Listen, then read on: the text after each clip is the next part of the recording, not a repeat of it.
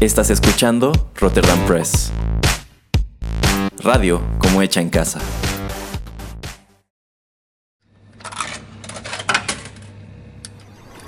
Los videojuegos han deleitado tus sentidos en la pantalla y ahora lo harán en la radio a través de su música. Descubre por qué los videojuegos se han convertido en una manifestación más del arte. Inserta una moneda y acompáñanos. Esto es 8 bits.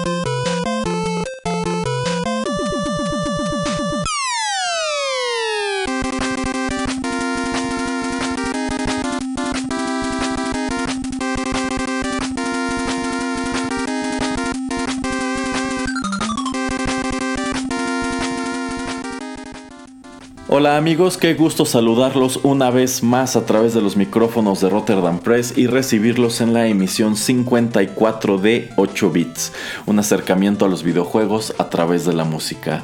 Y tengo el, pues no tanto gusto, sino disgusto de que me acompañe como siempre en estos micrófonos el señor Juanito Pereira. Hola, pues el disgusto también es mío. y bueno, como quizá algunos de ustedes ya adivinaron por el tema que sigue sonando al fondo con lo que decimos abrir este programa, hoy abordaremos pues uno de los más grandes éxitos que tuvo Capcom en el NES. Este juego es considerado uno de los mejores en toda la biblioteca de esta consola, uno de los mejores, si no es que el mejor de la primera etapa de esta franquicia. Hoy estaremos platicándoles sobre Mega Man 2 un juego eh, desarrollado por Capcom para el NES, el cual apareció en Japón en 1988, en América unos meses después, ya en 1989. Eh, bueno, y como el título lo indica, esta es la segunda aventura del titular Mega Man, mejor conocido como Rockman allá en Japón. Este es un juego que pues fue crítica y comercialmente aclamado muy aplaudido por su gameplay, muy aplaudido por muchas innovaciones que introdujo a esta franquicia y que de hecho fueron evolucionando con el paso del tiempo y sobre todo con una banda sonora en sumo reverenciada. A decir de canales como History Gamer, esta es una de las mejores bandas sonoras en toda la historia del NES y también en la historia de los videojuegos. Sí, efectivamente, es el juego pues el que tiene las mejores calificaciones de, los primeros seis de Mega Man, el que más vendió y como dices, la música es excepcional, entonces por eso se las queríamos traer aquí en el programa. Así es, entonces pues la, la dinámica que seguiremos en este, en este programa es que vamos a escuchar todos los temas de los ocho eh, robots maestros del juego. Sé que, pues, si ustedes son fans de Mega Man 2, quizá por ahí hay otras piezas que les gustaría que trajéramos, pero bueno, eso será en otra ocasión. Hoy nos enfocaremos en estos ocho temas principales, así que sin mayor preámbulo, vayamos con el primero.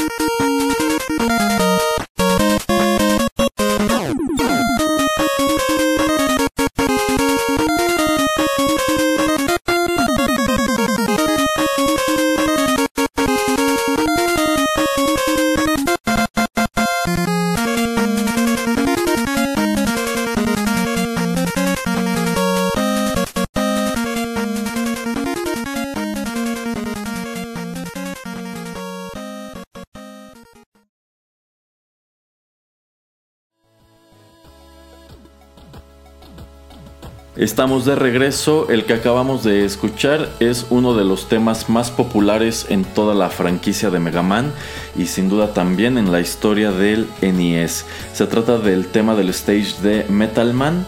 Este fue escrito por Takashi Tateishi, quien es el compositor oficial de este juego y quien la verdad no estoy muy seguro si repite en otros títulos posteriores de esta misma franquicia, pero bueno, este es un compositor eh, japonés eh, cuyo principal crédito es este y quien a pesar de que pues es muy reverenciado por lo que logró con la música de Mega Man 2 tiene una cantidad de créditos pues muy pequeña. Creo que el señor no ha, musicalizado ni 10 videojuegos este, y de hecho es un personaje que se ha mantenido muy lejos de la, de la luz pública, aunque en años recientes ha accedido a dar pláticas en convenciones de videojuegos en Japón y en Estados Unidos, pues como que, pues como una especie de leyenda viviente, como una especie de, reliquia de la música de la era del, del, NES, porque pues, pues escribió una banda sonora de la cual muchos de nosotros nos acordamos y pues sorprendentemente toma la decisión de pues no hacer gran cosa después de ella. Pero bueno, eh, Mega Man. Esta es una de las franquicias de videojuegos más exitosas de todos los tiempos. Es, yo creo que sin bronca, el mayor activo que tiene Capcom hasta hoy. Esta es una serie que arranca en el Famicom en 1987 bajo el título de Rockman. Los personajes y bueno, todo el concepto de Mega Man es creado por Kenji Inafune, quien de hecho al interior de los juegos firma como Inaf King. Él desarrolla, bueno, él crea a Mega Man y como que todo su legendario básico, a los Robot Masters del primer juego. Él, es quien viene a establecer como el estilo gráfico de esta serie también porque... Eh, pues todos los dibujos de los primeros seis juegos él los realizaba, eh, por eso se parecen bastante. Eh, aunque bueno, también por allí hay algunos detalles con la, con la traslación de, Rockman de Japón a Estados Unidos, por eso lo podemos mencionar en, en otro bloque. Y por lo menos en Japón Mega Man fue un éxito desde el principio, eh, se vendió bastante bien y pues tanto así que menos de un año después eh, Capcom decide empezar a trabajar en la secuela que aparece allá en 1988 y que viene a expandir todas las cosas buenas que tuvo el primer juego y de hecho a mejorarlas dramáticamente. Que de hecho mucha gente yo creo que en América, en todo el continente americano, eh, pues la, eh, em, la primera vez que, encuentran este juego o, este personaje es a través de este juego, o sea, de Mega Man 2, no de, del primero, por lo mismo que de que dices de que simplemente el primero pues em, no, no fue tan famoso, no fue tan vendido de este lado del charco, eh, pero pues qué bonita manera de que te introduzcan a tal personaje. Efectivamente, el primer Mega Man que, bueno, no, de hecho yo jugué primero el 3 y después el 2, pero eh, la verdad yo jamás vi un cartucho del primer Mega Man y solamente lo jugué hasta mucho tiempo después a través de un emulador y bueno, en años recientes también se puede conseguir a través de esta colección que lanzó Capcom para para las tiendas en línea, tanto del PlayStation como del Xbox, que se llama The Mega Man Collection o Mega Man Legacy. Creo que también hay una versión que se llama así que incluye el primer Mega Man X. Este. Y de ahí en fuera creo que en el continente americano el primer Mega Man efectivamente fue un título bastante elusivo. Yo diría que incluso en aquellos años, eh, finales de los 80 y durante los 90, era eh, hasta como un artículo de colección, eh, era una rareza. Yo creo que si tenías un cartucho del primer Mega Man, este, pues tenías algo muy especial porque efectivamente es un título que casi no fue conocido de este lado del mundo. Sí, así es. Y bueno, eh, para no hacer los bloques tan largos, ya se los dije, vamos a estar escuchando la música de los ocho robots maestros y el primero de ellos es Metal Man. El stage de este, de este jefe está situado en, en lo que parece ser una como pues una como fábrica, como una especie de una especie de metalworks. Algo muy muy característico de este stage es que pues una buena parte del mismo la pasas en unas bandas transportadoras que son súper traicioneras. Tienes que calcular pues muy bien tus saltos. Y bueno, también pues es como que un stage de estos introductorios en donde puedes familiarizarte en cómo se juega esto, en eh, pues qué tipo de enemigos vas a, ir encontrando, etcétera, etcétera. La gran mayoría de las guías siempre recomendaban empezar por, por Metal Man, aunque bueno, eh, como que esa ruta a seguir de, de los jefes es algo que posteriormente se vuelve muy pues estandarizado en otras entregas. Algo que a mí me gustaba mucho de Mega Man 2 es que no era tan lineal en ese aspecto. Si podías tomar varias decisiones de cómo ir pues eliminando a estos jefes y, no, y, realmente no era como una especie de secuencia que tenías que aprenderte. Qué interesante. ¿Usted, de qué, ¿Usted qué recuerda de Metal Man, señor Pereira? Eh, pues ya ves que también existía la caricatura, entonces esto se me hace muy chusco que tuviera como este tipo de sierra eléctrica o la parte de la sierra en su cabeza. Em, se me hacía muy molesto, muy molesto, como dices, esto de las bandas transportadoras. Y pues como dices, se, se sentía siempre como un nivel de, de introducción para que tú empezaras a saber cómo poder utilizar al personaje. Eh, pues ya que practicabas mucho esto de tener que estar saltando pues para avanzar en las bandas que iban en, contra del flujo que tú querías tomar. Eh, y bueno, pues eh, también, ¿qué más puedo yo decir de, este aspecto? Este tipo de personajes, como todos, parecen como Mr. Mime de Pokémon que estaban encima de estos engranes que también eran bastante... pues es que eso parecía burdos, o sea que estos personajes tipo rosa estaban muy chistosos. Pero pues no, no era de los niveles más, más difíciles. y la dificultad, como ya decías, existía por las bandas transportadoras. Es de lo que más me acuerdo. Bueno, el señor Pereira acaba de mencionar otra gran curiosidad de Mega Man 2, que es el hecho de que este juego tenía dos niveles de dificultad, que era normal y difícil. Y de hecho, si lo ponías en difícil, era muy difícil. De por sí, este, este, este, este, no era un juego sencillo. En sí, los juegos de Mega Man no eran fáciles. No, no, no, no, eran, o sea, sí eran juegos a los que tenías que dedicarles algo de tiempo y práctica y como que ir desarrollando callo porque pues de pronto, sobre todo yo me acuerdo del 4, el 4 no era para nada amigable. Este, y bueno, yo de lo que más me acuerdo de Metal Man, la verdad es la música, pero en general yo puedo decirles que este era un juego que a mí me encantaba que me rentaran del videocentro, sobre todo porque me gustaba la música. Este, y pues la verdad tengo muy presentes todos los temas que vamos a escuchar en esta ocasión. Pero bueno, para no extendernos más, ¿qué le parece, señor Pereira? Si vamos con el siguiente, con la siguiente pieza musical. Muy bien.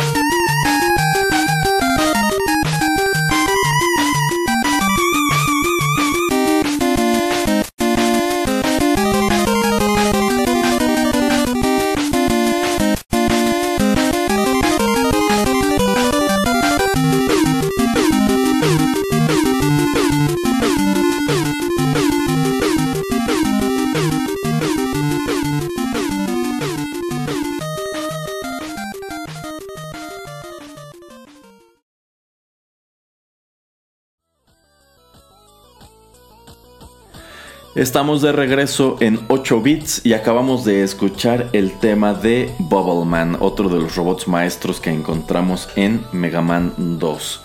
Aquí cabe agregar el detalle de que en la franquicia, bueno, en la serie original, en la que nada más se llama Mega Man, que abarca, que abarcó en el NES del 1 al número 6.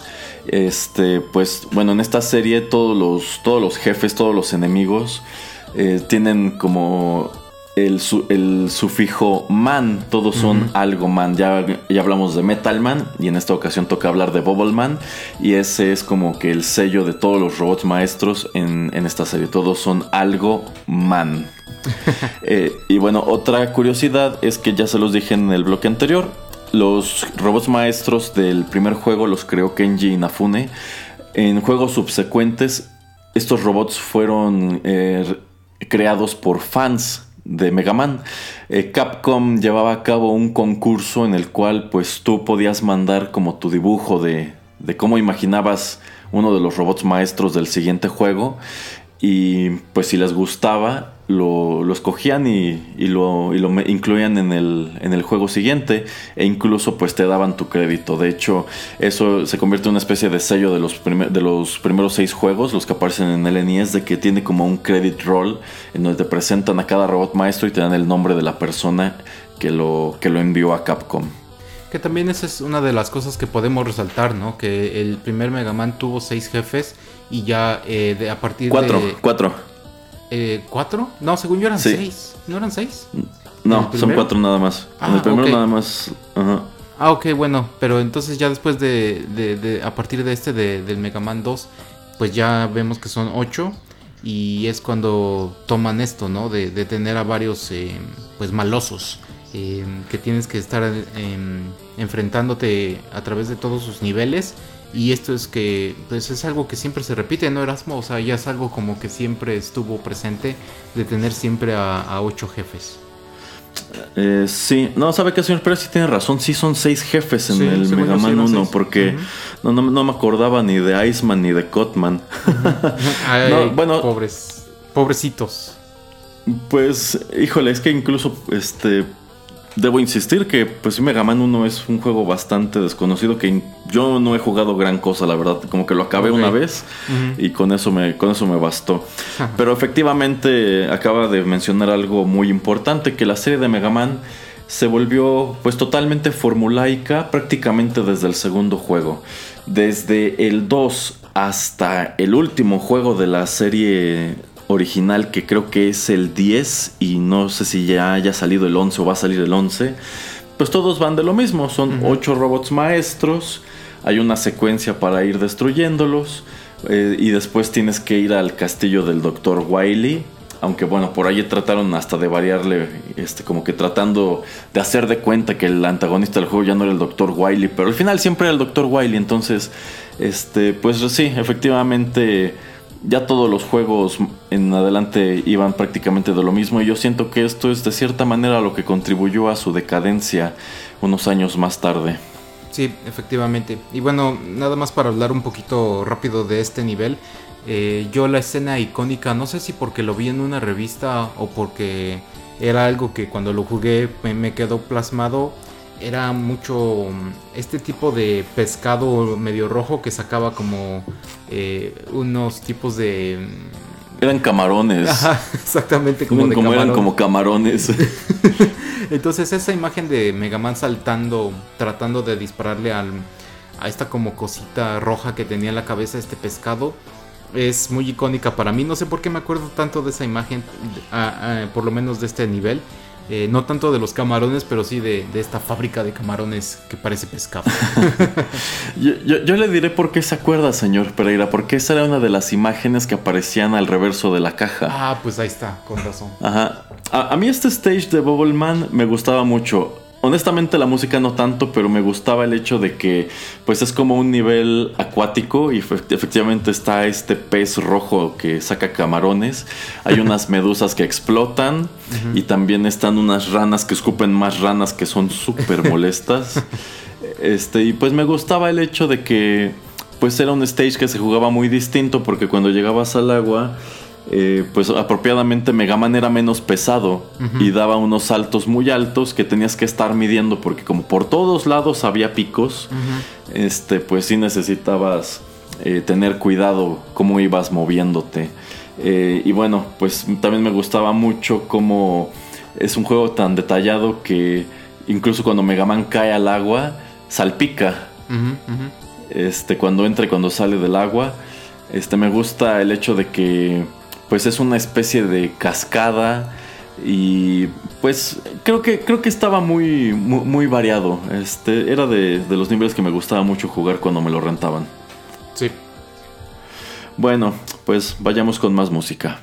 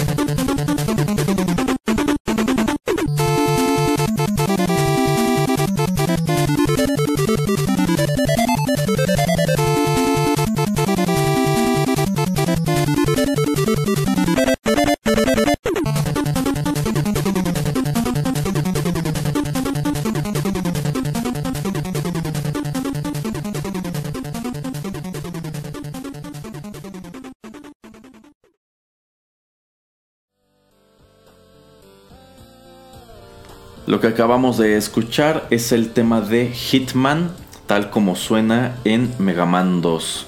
Eh, creo que no lo mencioné antes, a lo largo de este programa solamente vamos a programar las versiones originales de estas composiciones.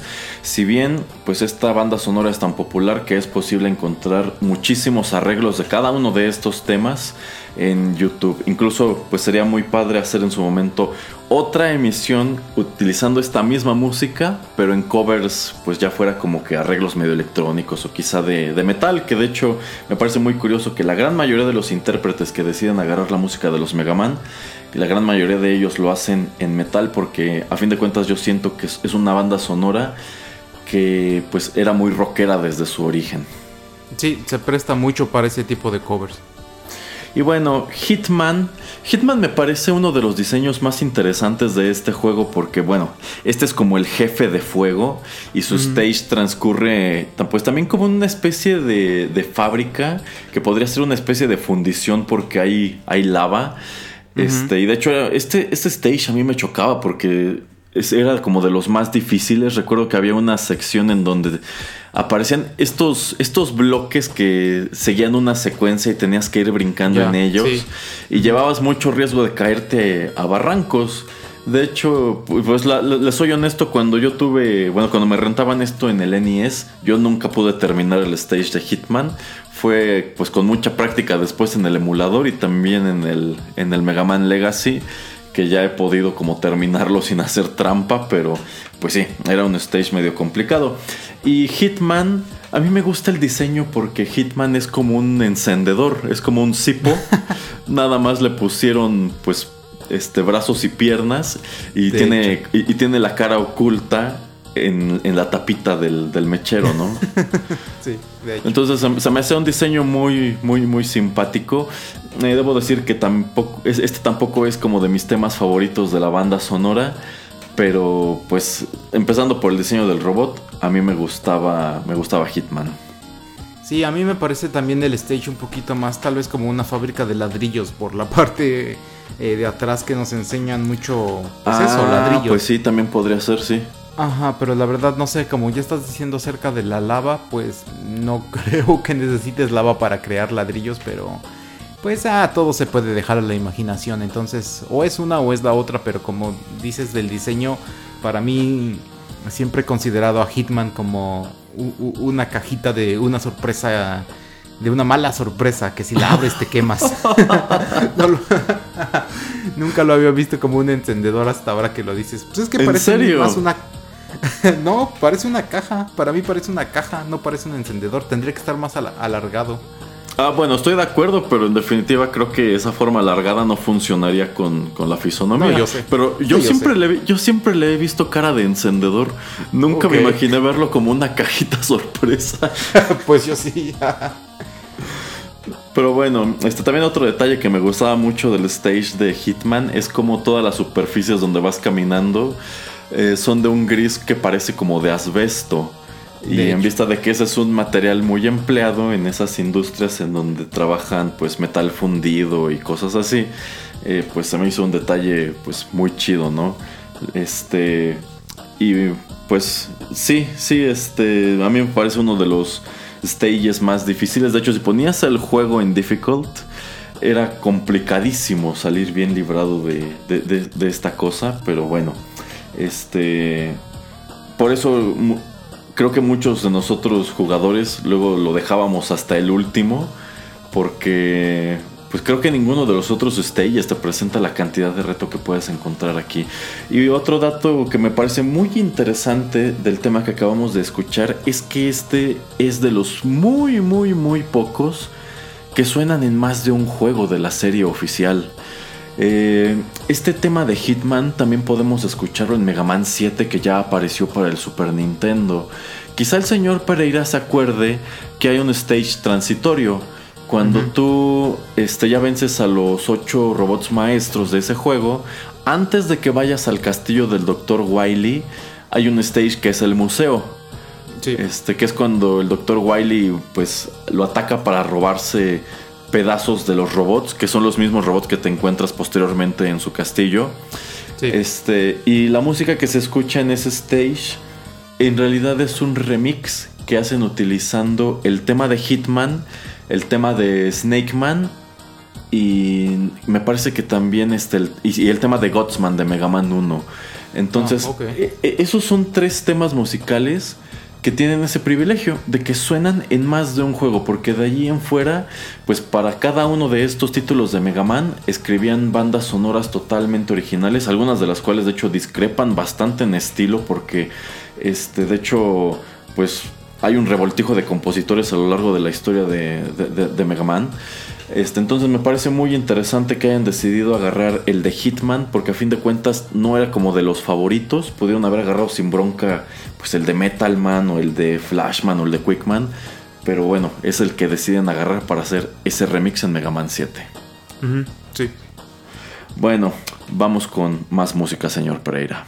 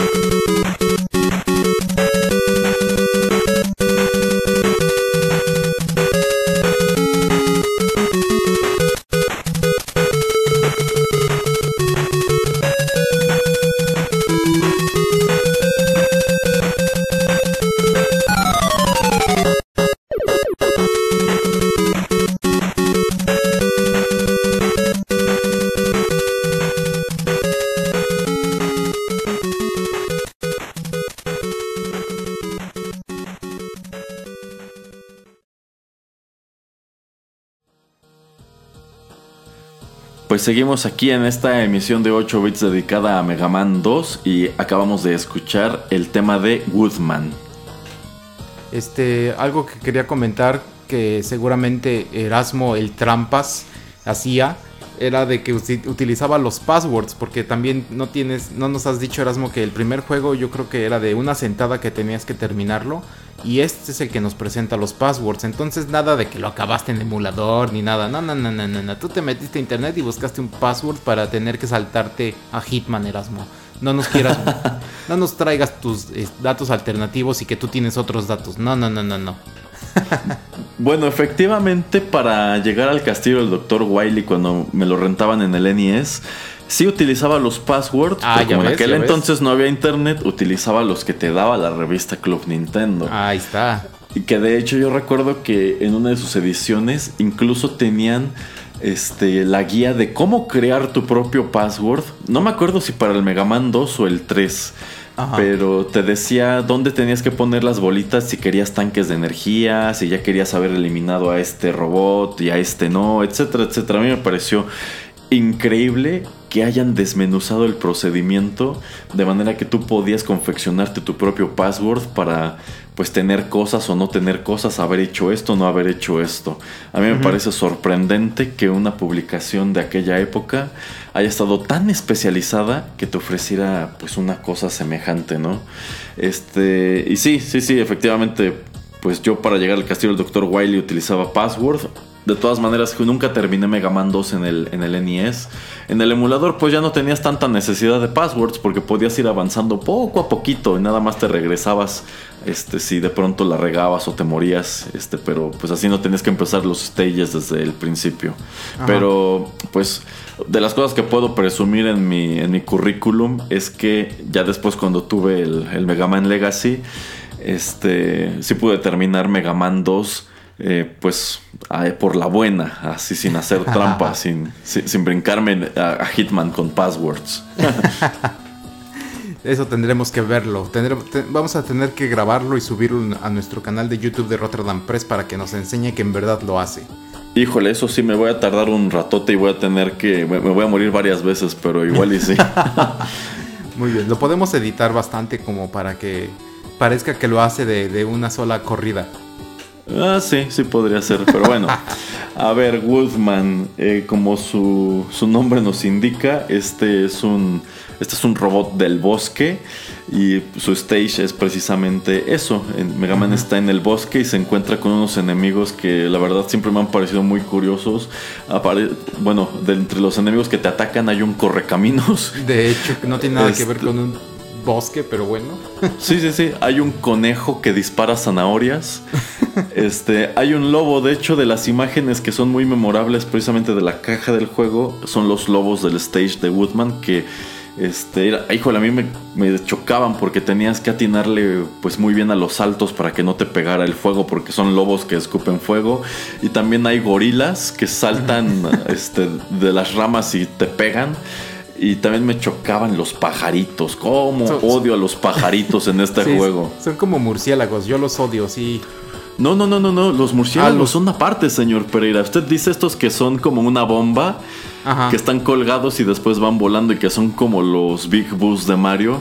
Porque si los ves no se mueven, pero cuando te volteas empiezan a volar atrás de ti. Ah, ok. No, no, no, yo, yo me refiero, hay unos pájaros que pasan volando por arriba de la pantalla y sueltan un huevo. Y cuando ah, este huevo choca, salen otros pajaritos que son bien latosos porque te persiguen y, lo, y de pronto es difícil pues atinarles para deshacerte de ellos. Entonces tu mejor apuesta era tratar de dispararle al huevo para que no chocara y no salieran esos pajaritos, pero pues no siempre se podía. Sí, sí, ok, ok, ya, ya sé cuál dices. Ajá, y bueno, el diseño de Woodman también me gusta mucho porque en vista de que es un robot del bosque, pues parece como si hubieran metido a este robot en un, en un tocón, en un pedazo de, árbol. Este, y también me gustaba que pues su ataque era que tenía una especie de escudo hecho de hojas, que también era muy difícil de, esquivar y también se convertía en, en un arma más o menos útil ya que la, ya que la obtenías. Y pues también creo que este es uno de los temas musicales que mejor le quedaron a ese stage porque tan solo esta introducción que se escucha como de, como de tambores, a mí siempre se me figuró que era como si le estuvieran pegando eh, a uno de estos tambores pero que están hechos con un tronco. Y se escucha así como medio, medio tribal. Entonces creo que de, de entre la música de Mega Man 2, este es uno de los temas que mejor va con, con la acción que te está presentando. Sí, concuerdo. Pero bueno, mm, si no hay otra cosa que agregar en este bloque, señor Pereira, ¿qué le parece si vamos con más música? Muy bien.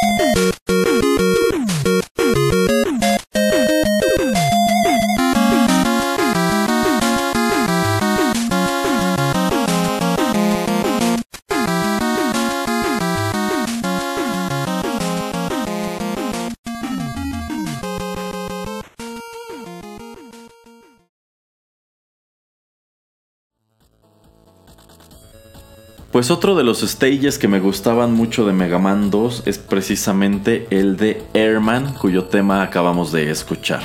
De hecho, algo de lo que también quería comentar y que tocaste un poquito en el bloque anterior era acerca de los tanques de energía, que este es el primer juego que también los presenta, dado que hubo muchas críticas acerca de los fans del primer juego, de que era pues un videojuego bastante difícil, entonces el tener que pues tener este tipo de ayuda era algo que eh, pues los jugadores creían necesario. Entonces no sé Erasmo si tú crees que en verdad es necesario dado que este puede ser un juego muy difícil o, tú pudieras haber acabado este juego sin los tanques de energía. La verdad yo para mí yo siempre los he utilizado sobre todo cuando estás este pues ya en el castillo del Dr. Willy. Entonces no, no sé tú eh, ¿Qué piensas acerca de esto si los fans tuvimos la razón acerca de pedir tanques de energía?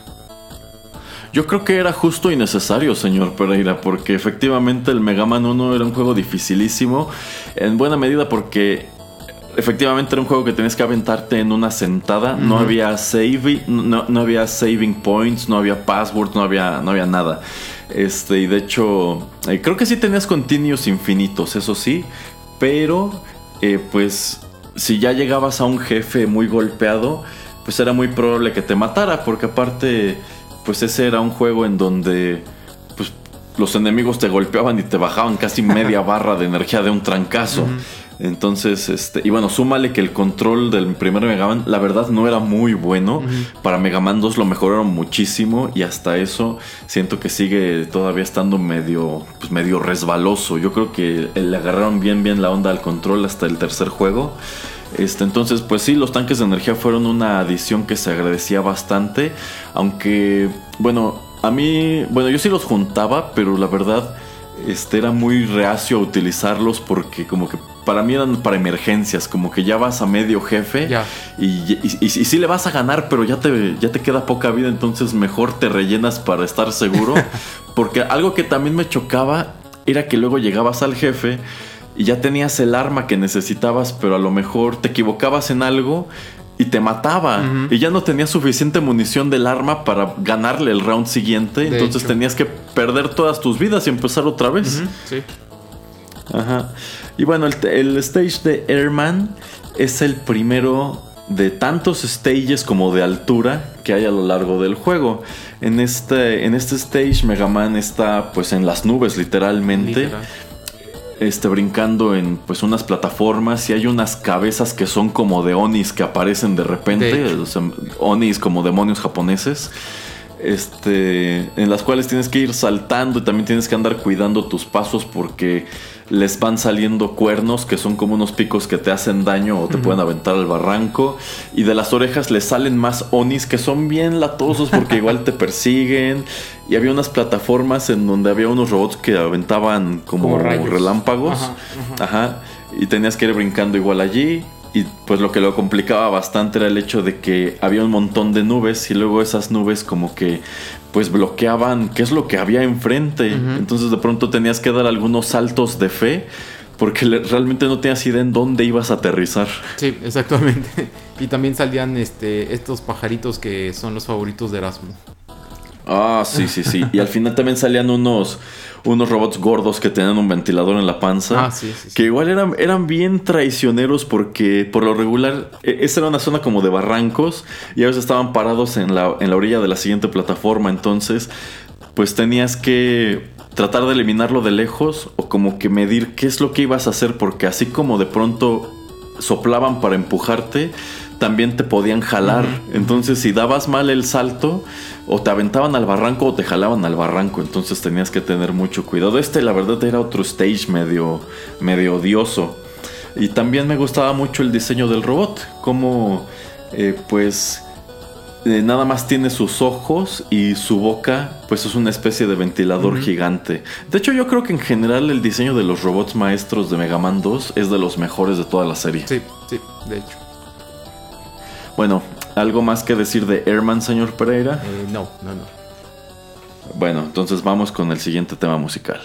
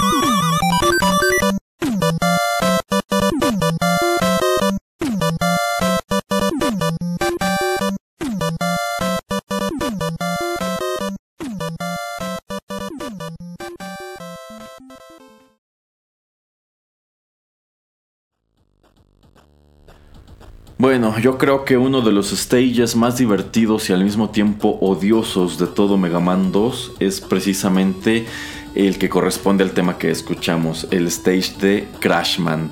Este, este es un escenario en donde Mega Man se encuentra en una especie de, pues yo digo que es como un laberinto también en el cielo.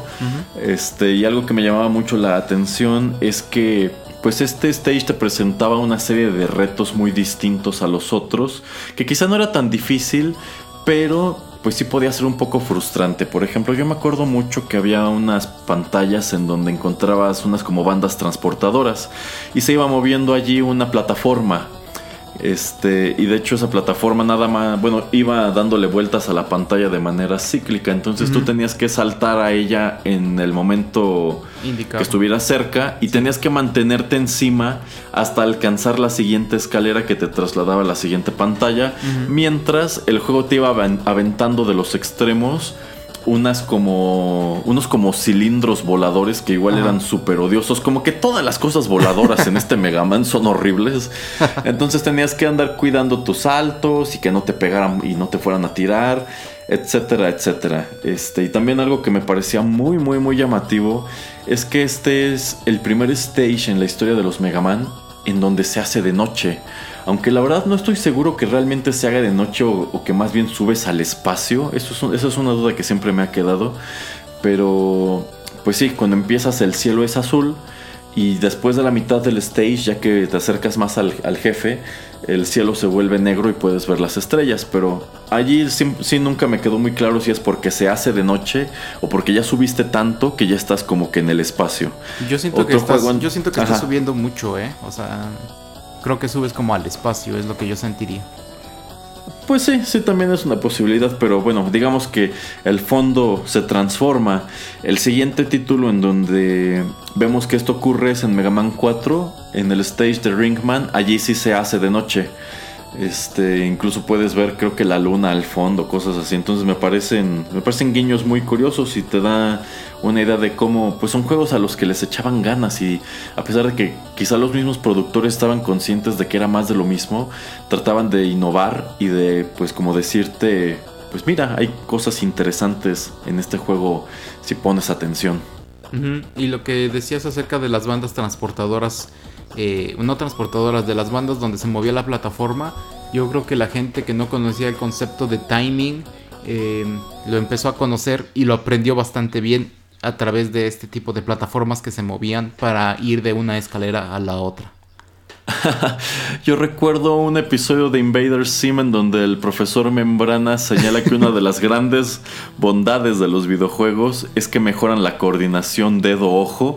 Y yo creo que efectivamente esas pantallas del stage de Crashman son de las que te ayudaban a eso, porque efectivamente pues necesitabas medir tus saltos, necesitabas saber en qué momento tenías que saltar para agarrar la plataforma y había otras partes en donde incluso si te quedabas en la plataforma luego te aventaba a picos. Entonces tenías como que buscar la manera quizá de brincar al otro lado o de encontrar una plataforma donde esperar a que regresara este, esta cosa que se iba moviendo. Entonces efectivamente yo creo que para muchos jóvenes videojugadores este es uno de los, de los títulos en donde nos familiarizamos con ese concepto, el del timing. Sí. Y, yo creo que en general el, el, videojugador promedio tiene un entendimiento muy claro de qué significa esa palabra, timing. ¿eh? y lo puedes utilizar para muchas cosas y aspectos de tu vida real. ¿Saben una cosa, señor Pereira? Yo creo que el timing es muy importante para manejar. Sí, sí, de hecho. Sí, sí, sí. yo, yo lo veo mucho como, como, como aquí, así como en, en, este stage de Crashman tienes que andar como midiendo tus saltos. Yo creo que al manejar tienes que andar midiendo tus cambios de carril, tus salidas, este, tus incorporaciones, etcétera, etcétera. y bueno, eh, Crashman también me gustaba mucho en diseño porque, eh, bueno, este robot no tenía brazos en sí, sino que en cada, en donde estaría en sus manos, tenía una especie de lanzabombas o lanzagranadas. Que bueno, este robot lo que hacía era aventar una bomba que se clavaba y, tenía como una cuenta regresiva y, estallaba. Y también me gustaba el diseño porque parecía tener una especie como de gorrita o de visera. Que pues me parecía muy interesante porque pues en vista de que este es un robot que digamos que trabaja con explosivos, pues se me hacía chido que tuviera una protección en la cara por si de pronto le explotaba algo muy cerca. Safety first, Erasmo. Exacto, que bueno, eso también nos remite a algo bien interesante que es el hecho de que en realidad estos robots que vas encontrando en los juegos, por lo menos en los primeros, en realidad no son malos, sino que son robots que sí sirven a una función específica, pero fueron alterados por el villano del juego que es el Dr. Wily. Este, de hecho, incluso en Mega Man 3 te hacen un repaso de los robots del primer juego y te dicen cuál era su función original, que son los robots que crea originalmente el Dr. Light y allí te dicen, ah, pues este robot fue como diseñado para tal cosa. Y pues quizá lo mismo podría decirse de los robots que encuentras aquí en Mega Man 2, que todos supongo que tenían una función ya fuera como industrial o de seguridad, qué sé yo. Pero bueno, terminan como hackeados y por eso tienen que enfrentarse a Mega Man. Sí, así es. Bueno, pues vamos con el penúltimo tema de nuestro programa.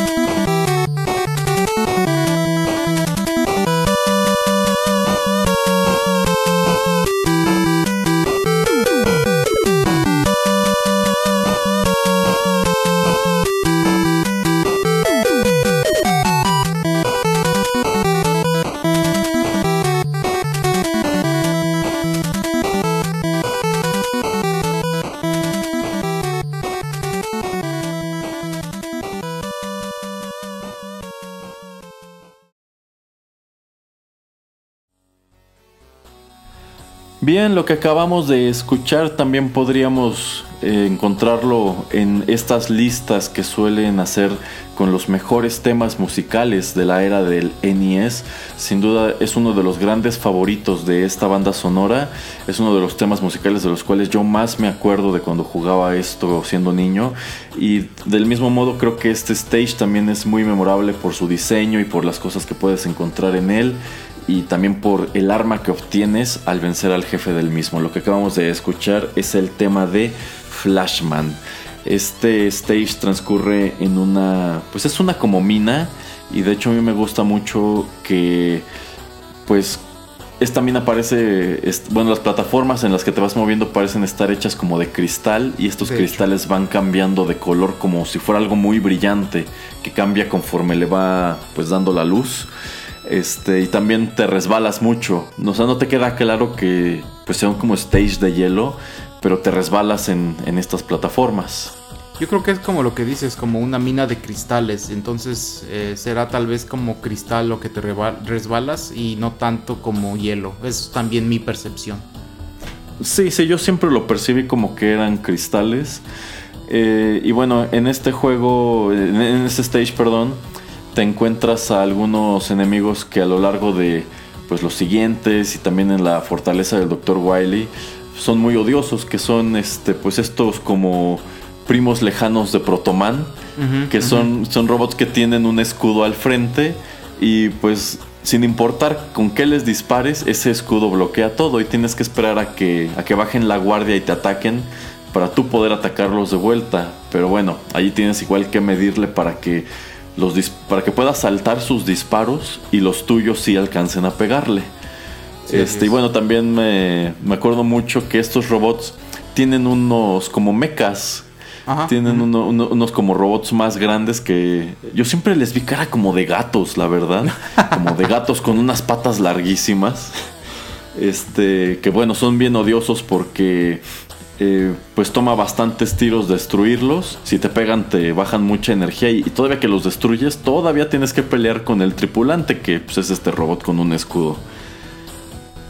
Cuánta imaginación de parte suya, señor Erasmo, la verdad. pues imaginación de parte de quienes hicieron este juego, porque la verdad está muy variado. Yo creo que pues de los juegos que aparecieron para el NES, este es uno de los más surtidos. Y creo que, pues precisamente por eso, la gran mayoría de los que fuimos fans de Mega Man sin bronca lo colocamos entre los mejores, y no es que el mejor de la era del NES. Sí, no, yo creo que es el mejor de la era de, Nintendo, entonces eh, yo creo que ahí el debate, eh, pues no, no hay tanto debate, entonces no, no sé, no sé qué nos quieras decir acerca del jefe de, este nivel. Bueno, uh, aludiendo a lo que acaba de comentar el señor Pereira, debo decir que a mí me gusta más el 3, me gusta más Mega Man 3 que Mega Man 2. Para mí esos son mi top de, pues en, sí de toda esta franquicia, ¿eh? ¿eh? Y sobre este jefe, pues algo que siempre me llamó mucho la atención de Flashman es que no tiene un ojo. Eh, de hecho, pues uno de sus ojos es como un cristal y no te queda claro si es como una especie de monóculo o está tuerto.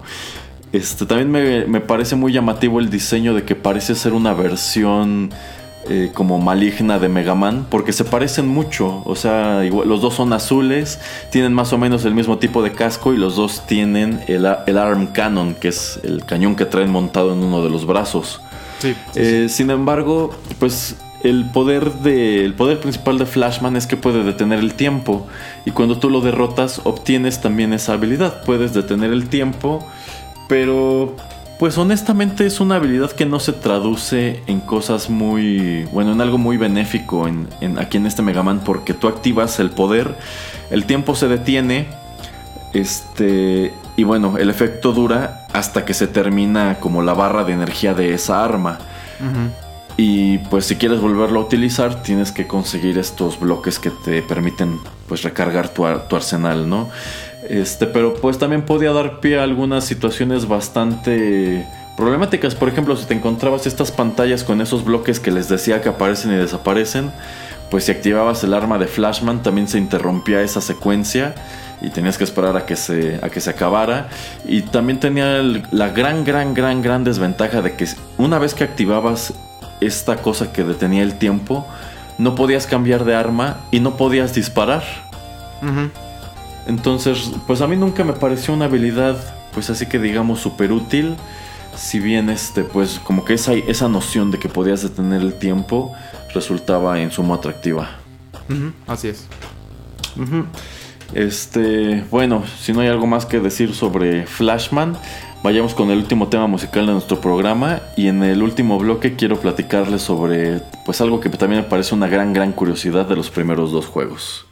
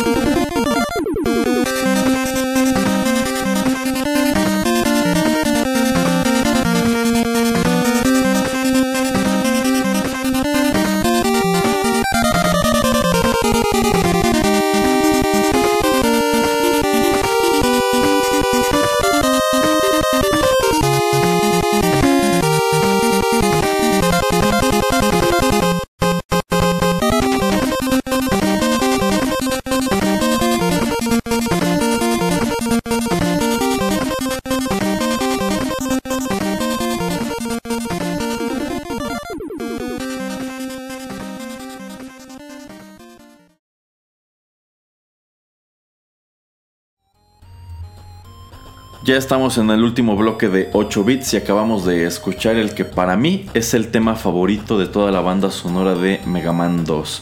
Acabamos de escuchar el tema de Quickman, que de hecho pues este es un robot maestro cuyo diseño también me gustaba bastante porque tiene una especie de boomerang en la cabeza, así como Metal Man tiene una sierra, Quickman tiene un, un boomerang. Y bueno, en general su diseño me gustaba, me gustaba el stage, me gustaba la música. Este es un personaje pues cuyo, cuyo nivel me gustaba mucho jugar precisamente por todos esos detalles. Si bien creo que también este es un stage que presentaba un nivel de dificultad considerable porque pues ah, llegabas a un punto, llegabas a una sección en donde tus movimientos tenían que ser muy precisos y muy veloces para que salieras bien librado. Y si no, pues ibas perdiendo vidas y pues ni modo, tenías que empezar desde el principio. Sí, estos resortitos también que estaban en, el camino, como eran odiosos y también todas estas barreras, como dices, de que tenías que ser rápido y ser un buen timing para que no estuvieran este tipo como de barras amarillas que no te estuvieran molestando o aplastando. Exacto.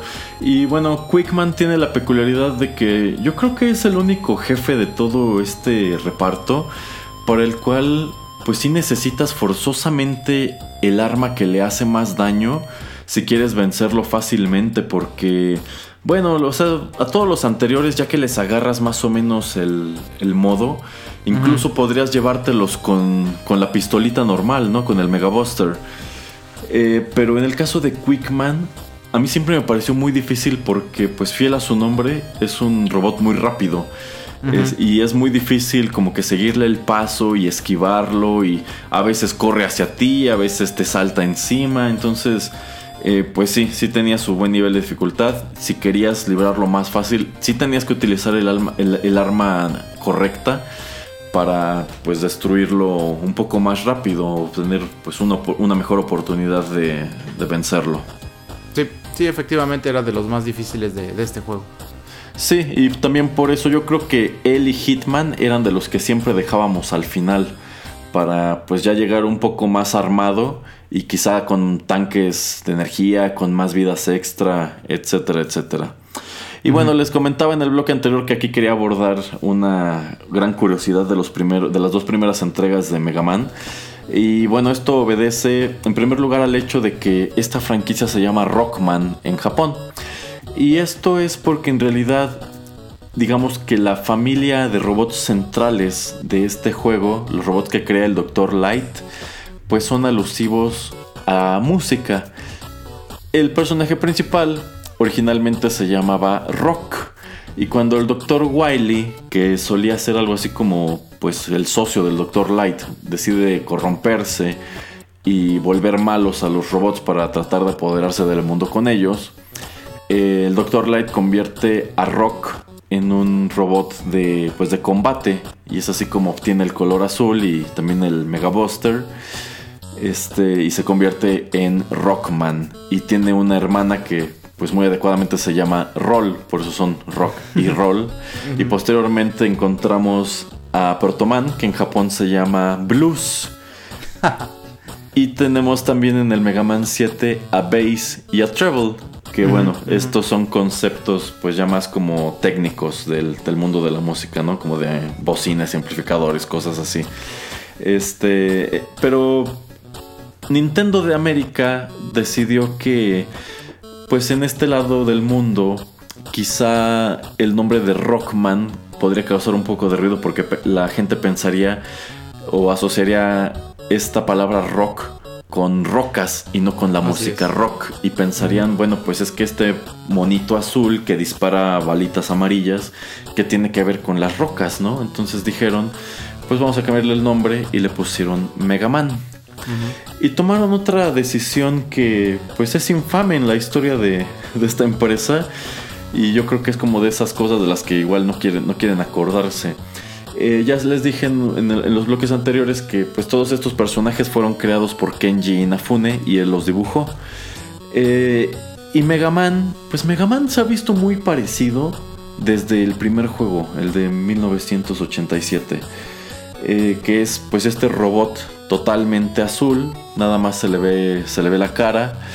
Este, y en uno de los brazos tiene un cañón. Y pues esa ha sido su imagen tradicional, ¿no? Pero también cuando Nintendo decide traer el juego a América, por algún motivo consideran que esas ilustraciones no son suficientemente atractivas para vender el juego, porque en realidad es un estilo de dibujo muy como de anime. Entonces ellos deciden crear para el primer juego una cubierta pues como de ciencia ficción Paul, que es esta ilustración en donde ves a un Megaman que se ve viejo, como que se ve como arrugado, que trae un traje bien ridículo amarillo con azul, que no trae Megabuster, sino que trae una pistola. Así es. Y parece ir volando como en unas plataformas igual amarillas y atrás hay unas palmeras como de luces y bueno. Es una ilustración que es totalmente incongruente con el espíritu del juego. y, pues es una ilustración fea. Es, fea. Incluso si ustedes se ponen a analizarla, las proporciones del personaje están bien mal hechas. Y hasta, y hasta los colores, este, hasta los colores están medio opacos. O sea, no, de ninguna manera es una ilustración atractiva. Pero supongo que ellos pensaron que se veía muy sci-fi y que con eso la pues los niños o los jugadores dirían ah pues es un juego como de como de ciencia ficción con robots y disparos y cosas así este y para la portada del segundo juego de nuevo no utilizan la que hizo Kenji Inafune en Japón sino que hacen otra en donde podemos ver al Dr. Wily al Dr. Light a Crashman y a Quickman y de nuevo aparece Megaman, nada más que ahora sí aparece todo azul. Pero también tiene cara de japonés. Su casco tiene una visera. este. y también está utilizando una pistola. Sí, sí, sí. Y bueno, pues es otro dibujo que no tiene nada que ver con el diseño original del personaje. No es hasta Megaman 3. Que bueno, a mí me parece muy curioso cómo los primeros tres juegos Capcom y Nintendo deciden hacer, hacer portadas diferentes para América. Y de hecho para Europa también utilizaban otras. Este, en Mega Man 3 es, la primera vez que vemos a Mega Man con el Mega Buster en una portada americana. Finalmente. y es hasta Mega Man 4 que ya como que dicen, ay, olvídate de estas ilustraciones horribles, utiliza el mismo arte que utilizas para promocionar el juego en Japón. Pues sí, es que era lo más sencillo. Sí, sí, sí, sí. Este, sobre todo porque, insisto, pues el personaje que tú ves en los juegos no se parece ni al de la portada del 1 ni del 2. así es. Entonces a mí siempre me ha parecido eso pues muy curioso, como el personaje ya tenía una imagen, ya tenía una imagen que yo incluso considero debía ser muy atractiva para los niños y deciden crear a este Mega Man viejo y amarillo para la portada del primer juego. Querían eh, mandar a la ruina a este juego. pues tomando en cuenta ese tipo de cosas, no es de extrañar que el primer Mega Man no haya sido exitoso de este lado del mundo y que tan poca gente lo haya conocido. Sí, sí, efectivamente. Pero bueno, eh, ahora sí que con eso ya abordamos a los ocho robots maestros de Mega Man 2. Sin duda hay otros temas que pues quedarían pendientes de una emisión dedicada a este título, como el tema del de la primera parte de la fortaleza del Dr. Wily, que también figura muy a menudo entre los mejores temas musicales de toda la historia del NES y de toda la historia de eh, Mega Man. Pero bueno, en otra ocasión podríamos dedicarle otro programa a este personaje e incluso escuchar música en otros arreglos. Hasta la fecha, Mega Man 2 es uno de los títulos más queridos de toda esta franquicia y aquí podemos incluso incluir los juegos de la serie X, de la serie Zero. Yo creo que este es uno de los mejores momentos del personaje. Tiene algunos de los mejores diseños de, de personajes, tiene una de las mejores bandas sonoras. Es sin lugar a dudas un gran clásico. Eh, yo considero que sobre todo gamers más jóvenes que quizá no están tan familiarizados con Mega Man, pues de esos títulos que para ustedes son retro, que no pueden dejar pasar, que por lo menos deberían darles una oportunidad alguna vez en su vida, ese es Mega Man 2. Y sobre todo ahora que tienen la posibilidad, tenemos la posibilidad de encontrarlo, como dices, todos los juegos en conjunto con, em, con esta eh, tienda en línea del PlayStation, no sé si está en Xbox, eh, donde podemos tenerlos todos en el Mega Man Legacy Collection, eh, que pues eh, junta los primeros seis juegos de, este personaje. Entonces, si no lo han jugado, pues los invitamos a, encontrarlo. Creo que no está tan caro, entonces denle una oportunidad y no solamente al 2, sino pues del 1 al 6. Sí, sí, la verdad, esa, esa colección, esa recopilación está muy, muy interesante. Yo la tengo. Está, bueno, además de los juegos, tiene un montón de información. De hecho, este, pueden echarle un ojo incluso a la diferencia de arte que se manejaba en Japón y en, y en América.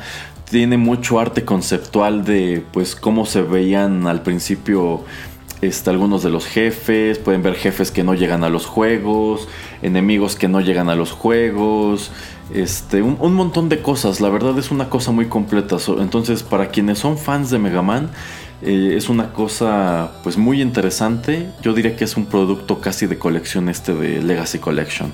Entonces no dejen de, echarle un ojo.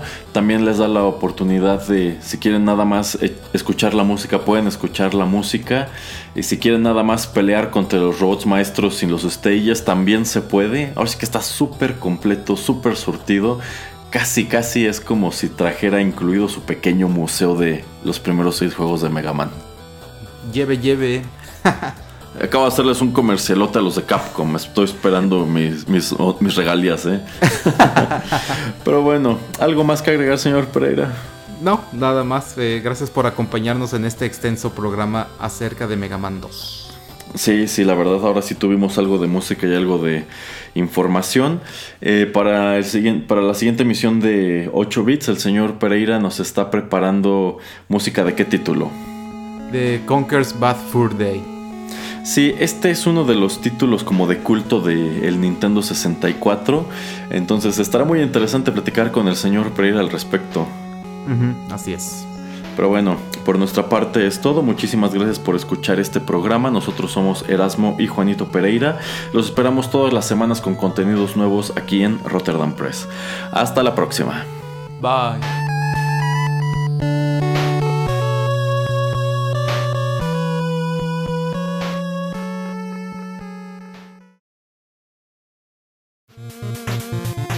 El tiempo se ha agotado, pero te esperamos la próxima semana en una emisión más de 8 Bits, un programa de Rotterdam Press. Hasta la próxima.